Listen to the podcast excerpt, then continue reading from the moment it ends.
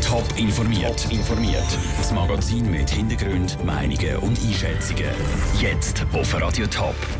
Wie die erste Munotwächterin Schaffhausen sich auf ihr Amt freut und wieso dass es nicht schon am Montag Insekten in den Läden zum Kaufen gibt. Das sind zwei von den Themen im Top informiert. Im Studio ist der Sandro Peter. Das Neuniglöckli läuten, Dammhirsch füttern und Touristen umfüttern. Das sind die Aufgaben vom Munotwächter Schaffhausen. Am Montag übernimmt das Amt das erste Mal eine Frau, nämlich Carola Lüthi. Im Moment zügelt sie gerade in Munot. Trotzdem hat die erste Munotwächterin für ein Gespräch mit Michel Porsche Zeit gehabt. Am Montag treten Sie ja Ihr Amt an. Zügeln Sie da alles in Muno um? Wir haben nicht alles aufnehmen, weil es ist sehr äh, logistisch großen Aufwand, um in diesen engen Wendeltreppen rauf oder von außen mit dem Holzaufzug Möbel hineinziehen. Jetzt ist es ja so, dass viele sich das ein bisschen vorstellen, ja, eine schöne Aussicht und ein mhm. romantisches mhm. Gebäude und so. Und können sich vielleicht gar nicht so recht vorstellen, was nachher genau ihre Funktion ist. Aber es ist ja viel mehr als nur das. Es hat etwas sehr Romantisches, aber das tut sich natürlich gleich ändern, wenn man dann jeden Tag 700 Mal die Stege auf und ab läuft. und es ist eine wahnsinnig schöne Aussicht und zwar ganz rundum. Das ist schon sehr besonders. Aber man muss auch WC putzen und man hat tausende Leute um sich herum, wenn es schön Wetter ist und so. Also ich glaube, es sind zwei Seiten. Nebenzu haben Sie ja noch Dammhirsch, die Sie da noch mhm. pflegen. Das, sind, das ist nach so ein Gehege, wo man muss runtergehen und putzen und füttern. Und vor allem tut man es beobachten, sind alle da, geht es allen gut, jetzt ist im Juni, kommen die Babys auf die Welt, sind die gesund und so Zeug, oder?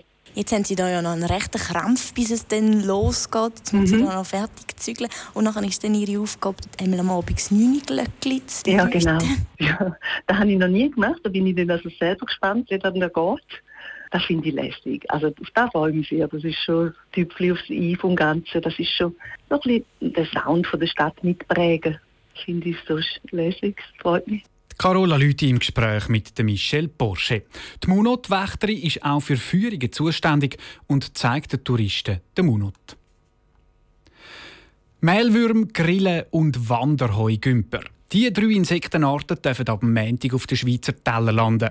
Ab dann gilt nämlich das neue Gesetz, das den Verkauf und den Verzehr von essbaren Insekten erlaubt. Warum sich der Startschuss zum Verkauf bei den Detailhändlern noch verzögert, im Beitrag von Caroline Dettling. Viele Läden sind noch skeptisch, was den Verkauf von essbaren Insekten angeht. Einer der Läden, der die Insektenprodukte aber fest eingeplant hat, ist der Coop. Auch dort gibt es ab Montag aber noch keine Heugümper-Snacks oder Mehlwurmburger. Laut dem Ramon Gander vom Coop gibt es dafür ganz eine einfache Erklärung. Ab dem 1. Mai ist es erlaubt, essbare Insekten in der Schweiz zu verkaufen, aber im Moment gibt es noch keine essbaren Insekten. Darum tut sich der Verkaufsstart noch bisschen verzögern. Wir sind aber parat, um die Produkte zu verkaufen, sobald sie dann erhältlich sind. Das genaue Datum kann er aber noch nicht sagen. Es könnte aber schon noch bisschen dauern. Der Geschäftsführer vom Insektenproduzent Entomos, der Urs Fanger, erklärt, dass die Insektenproduktion nicht mit der Fleischproduktion verglichen werden kann. Dort werden die Tiere ja vom Bauer gezüchtet, im Schlachthof dort und in der Metzgerei entsteht dann das Endprodukt. Bei den essbaren Insekten laufe das aber ein bisschen anders. Bei der Insektenzucht sind wir der Bauer und der Schlachthof und die Metzgerei gleichzeitig. Wir müssen all die Bedingungen erfüllen, dass wir eine Bewilligung bekommen. Und schlussendlich müssen wir dort äh, auch mit den Behörden ins Gespräch kommen und diskutieren, was für Lösungen gibt es für die Umsetzung von diesen Richtlinien. Und das brauche ich jetzt halt noch ein bisschen Zeit. Der Urs rechnet aber fest damit, dass noch im Mai die ersten essbaren Insekten können produziert und verkauft werden Caroline Dettling. Auch GastroSwiss ist zusammen mit dem Bundesamt für Lebensmittelsicherheit und Veterinärwesen dran, die entsprechenden Bestimmungen zu den Insekten umzusetzen. Das heißt auf der Homepage. So, dass auch in den Restaurants schon gleich Insekten in der Speiskarte stehen. Jugendliche sollen in der Schweiz mit 17 Auto fahren. Das Bundesamt für Strassen will so, dass die Fahrschüler mehr Übung bekommen. Die Fahrlehrer sind gar nicht begeistert. Franziska Boser. Die Zahl der tödlichen Unfälle auf Schweizer Strassen nimmt seit Jahren ab. Wenn man die Statistik anschaut, fällt aber auf, es sind vor allem Neulenkerinnen und Neulenker, die schwere Unfälle bauen. Der Chef vom Bundesamt für Strassen, der Jürg Rötlisberger, sagt, es ist ja irgendwo verrückt, wenn wir sehen, dass 87 Prozent der Töteten äh, Jugendliche sind bis 24, das tut einem weh. Dort ist die Frage, was brauchst du denn als erstes? Wo, wo ist dein Problem? Die Jugendlichen brauchen mehr Übung, bevor sie allein auf die Straße dürfen, heisst es beim Astra. Wenn man den Lehrfahrausweis schon mit 17 bekommt, kann man ein ganzes Jahr lang begleitet üben, bevor man mit 18 an die Prüfung geht. Bei den Fahrlehrerinnen und Fahrlehrern ist man von dieser Idee als andere als begeistert. Der Raphael Ügener, Delegierter vom Fahrlehrerverband, sagt, 17-Jährige seien noch nicht so weit. Es ist eine Frage von der Reife, ja.